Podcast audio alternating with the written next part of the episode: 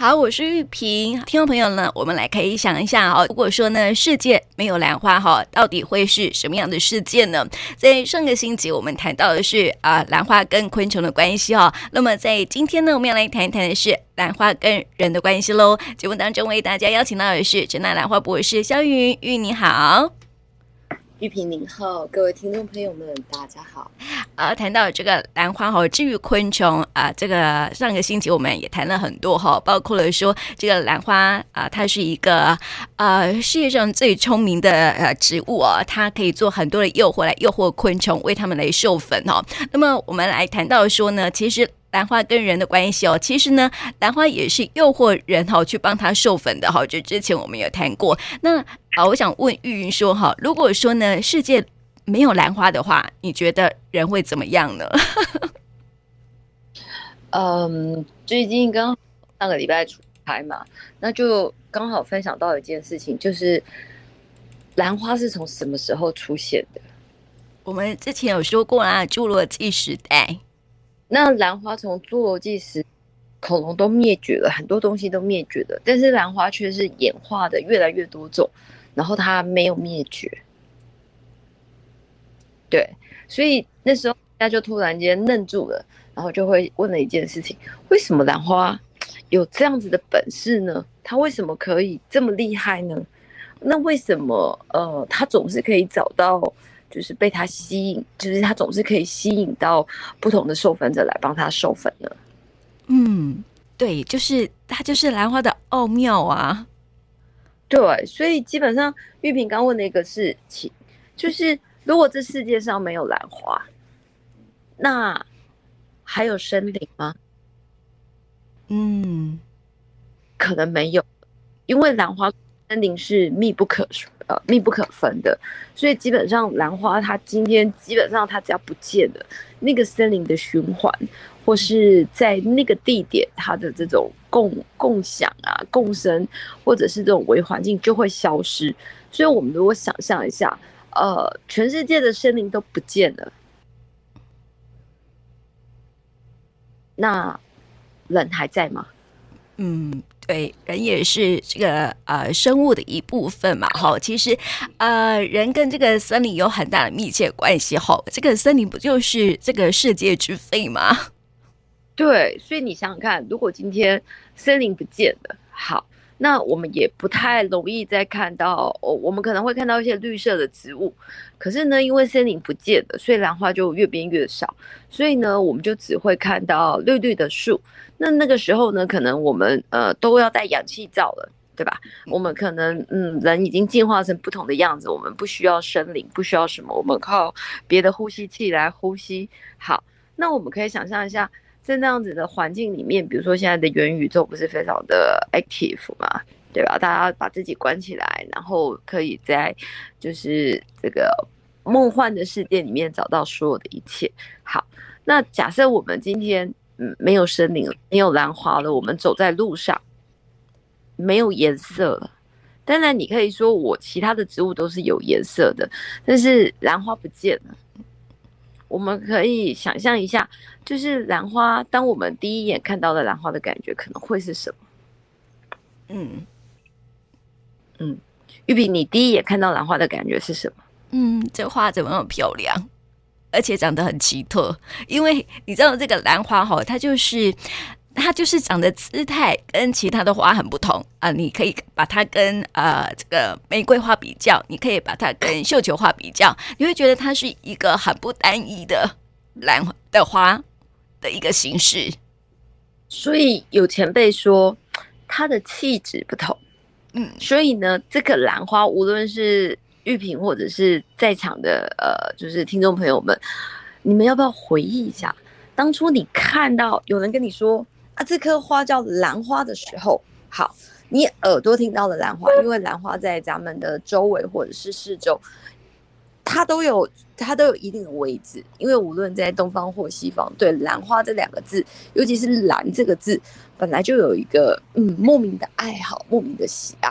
所以，如果有人告诉你，即使它不是兰花，它叫玉兰花，你还是会多看他一眼。倒也是，那 那时候我们不是在谈说这个玉兰花不是兰花，对。但是因为“兰”这个字，你只要听到“兰”这个字，大家都会不自觉的多看了他一眼。好，那知道它是兰花之后，哎，我们来回忆一下，我们是不是会多看他两眼，然后说：“哦，这是兰花哦。”嗯嗯，那接下来呢？其实大家可以呃思考一下。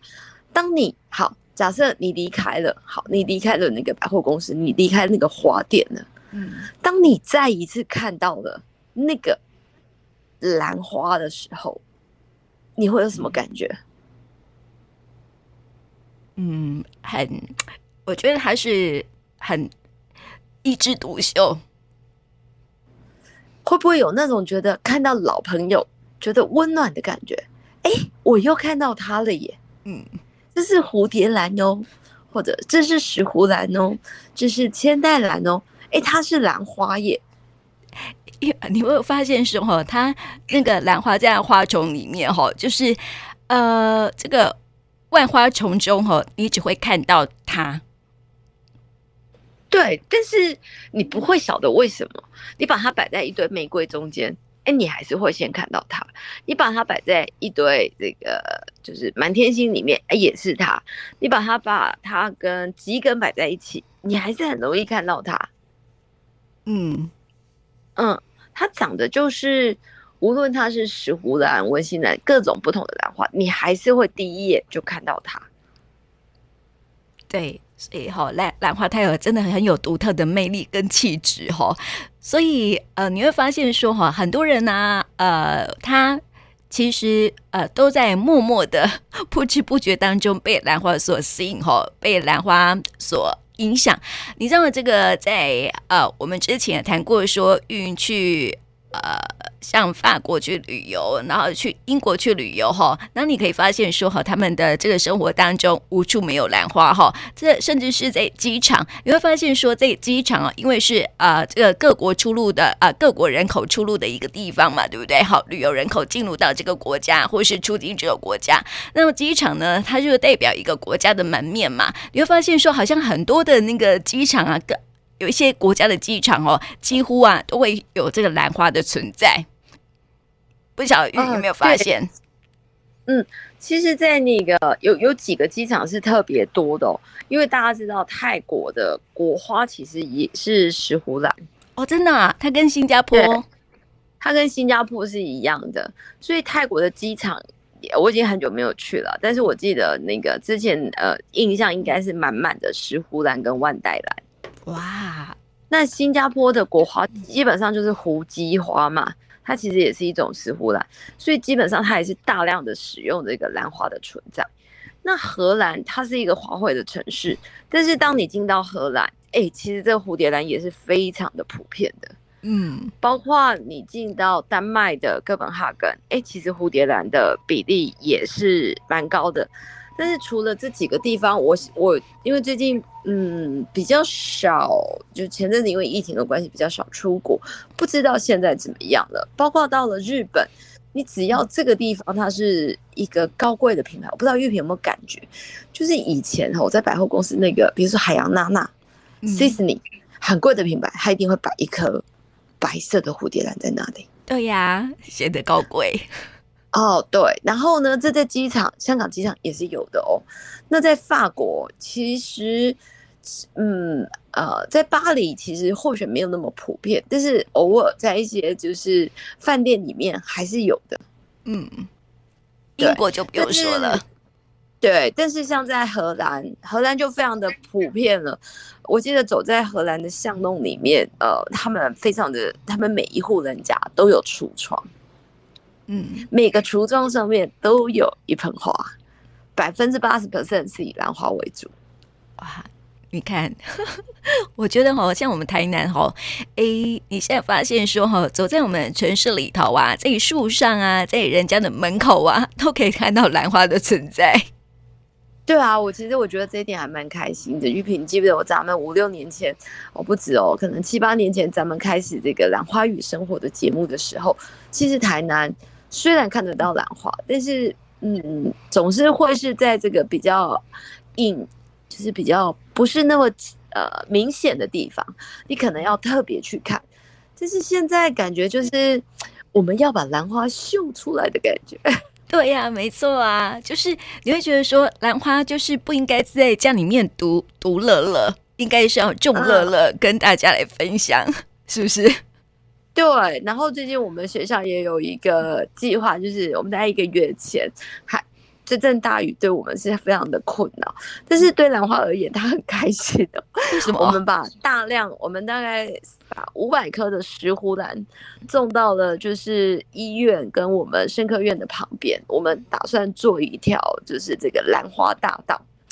这个他们说那个西班牙不是有一个兰布拉大道吗？嗯，对，我们也期待成大这边有一条这个就是。兰花步道这样子，对，那因为兰花种上了树木之后，像新加坡，他们其实就是用那个滴灌的系统，让那个兰花一直不缺水，然后让它跟那个呃树木可以越快的时间可以呃就是共生在一起。就是可以让兰花附着上去。那我们不是把这个呃石斛兰大量的就是种到了这个嗯树上。那我们当然不可能浇水浇的这么的仔细啊，你知道吧？嗯。所以这这最近这阵子的大雨哦，我最近走在路上，昨天走在路上发现，哎，它长新芽了耶。嗯。而且之前那种你知道，其实蝴蝶兰怕冷，就你知道这种雨后。下雨，它是不是咱们已经下得快发霉了，对吧？嗯、对，下得超级哀怨的。但是你看到那个蝴蝶兰，它的叶子在树上的哦，我不是指您放在水槽里面的，因为放在水槽里面，如果这样子淋，很快就烂掉。但是在树上的，它会靠着树上，它自然就把水排掉。你知道它的叶子就没有前阵子那么啊包包啊，然后这个冷冷的样子啊、哦，每一个每一。跟那个蝴蝶兰的叶子在树上的叶子哦，就非常的饱满，嗯，可见他多么喜欢，对，喜欢这样的大雨的淋洗，你知道吗？然后你看，你再看，我们是很哀怨下雨啦，好，可是你看那个旁边的草地，啊、嗯，玉萍有发现吗？嗯，一片绿意。对，没有像之前哦，不下雨的时候，其实这些花花草草啊，感觉蛮哀怨的哦。然后下起雨来，对对对，下起雨来，即使它突然间有点淹水了，又下去，它还是写着，因为你也知道，兰花它其实不怕淹水，因为它们是附着在树上，它就是一片绿意的感觉。嗯嗯，对，所以它生命力真是很强韧的这个花朵哈，这个植物啊哈，所以我就说哈，这个不管是我们的生活当中啊，在呃家的门面呐、啊，都可以看到兰花的存在哈，甚至是我们在生活里头啊，人呃为什么会被兰花影响哈？你会觉得说，我们连我们的一些的呃才艺。包括花艺啦，还有人把这个呃兰花画进，从古至今啊，有很多画家都会喜欢画兰花，有没有？有。之前我其实呃，玉萍应该还记得，我办过了两届兰花古典诗歌朗诵比赛，所以基本上我们就把那个中国这千年来与兰花之间的这个这个关系。还有这个西方国家与这个兰花的关系，呃，就是有做了一点收集。所以以前很多文人，他们其实，呃，不一定看过兰花，但是他就会觉得，哇，这郑板桥写的这个岁月静好，这个与兰为伍，这种感觉非常的好，他就会呃，就是非常的从从，就是非常的，呃。想要感觉这种意境，所以他还写了一首诗。所以台湾其实有蛮多的这种叫做诗社，虽然比较老了，还是有这种诗社的存在。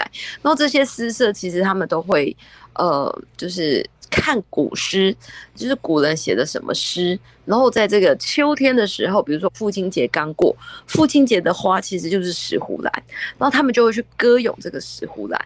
但是他们不一定真的看得到这个，有看到这个花哦。嗯，对。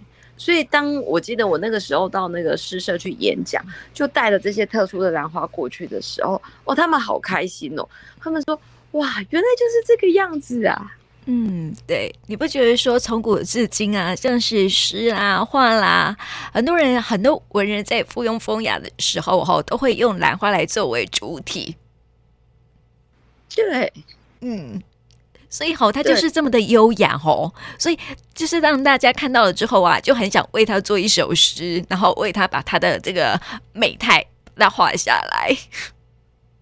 哎、欸，我觉得这个之后可能可以分享给大家。那个玉萍，在我上个礼拜其实上了一门课，叫兰花疗愈。嗯，然后那门课，呃，它一整天嘛，就是它是一个实习课。那基本上我们介绍了茶艺之美。那当然，我使用的也是兰花，喝的也是兰花茶。好，那我介绍了这个花艺之美之后呢，基本上下午就由那个叶东泰叶老师来介绍这个，就是。哎，如何哎把我们的感觉用诗写出来？对，所以我们在那个就是我的兰花疗愈的课程里面，让大家觉得这个花就是兰花，可以吃，可以玩，可以用。然后呢，它又是从哪里来？你怎么让它跟生活结合？那那一天每一个同学要走出这间教室，必须要交出一首诗，会不会压力太大？不会，他们都很早就走了，每个人，而且还有还有那个几个女生，就是呃，他就留到最后，但是他非常的呃用心，你知道他写了三段诗，结果这三段诗其实就是他这门课一开始进来那种感觉，然后到中间他又试着写，到最后他回去的时候，我觉得兰花这件事情已经深入了他的脑海。嗯，对，哎，我们从来不会不会觉得说兰花为什么会对我们的生活有那么大的影响，对人们有那么大的影响哈。我们刚刚提到的是说哈，这个世界如果兰没有兰花会怎么样哈？然后呢，包括了生态的影响啦，包括对我们的生活啦，我们的旅行当中也看得到兰花哈。还有就是说，兰花也运用在我们的这个吃喝玩乐当中哈，所以兰花无处。不是生活啊，兰花已经成为我们生活的一部分了哈。所以这个你说兰花对人有没有影响呢？这个影响可大的哈。我们的这个呃这个生活当中，我们的这个。呃，艺术的一部分，甚至啊，兰花也成为疗愈的一部分了哈。所以，这个兰花到底对我们人们还会有什么样的影响呢？我们希望下一次的节目当中哈，玉云可以带给我们更多的分享。今天就谢谢玉云哦，谢谢，嗯，谢谢。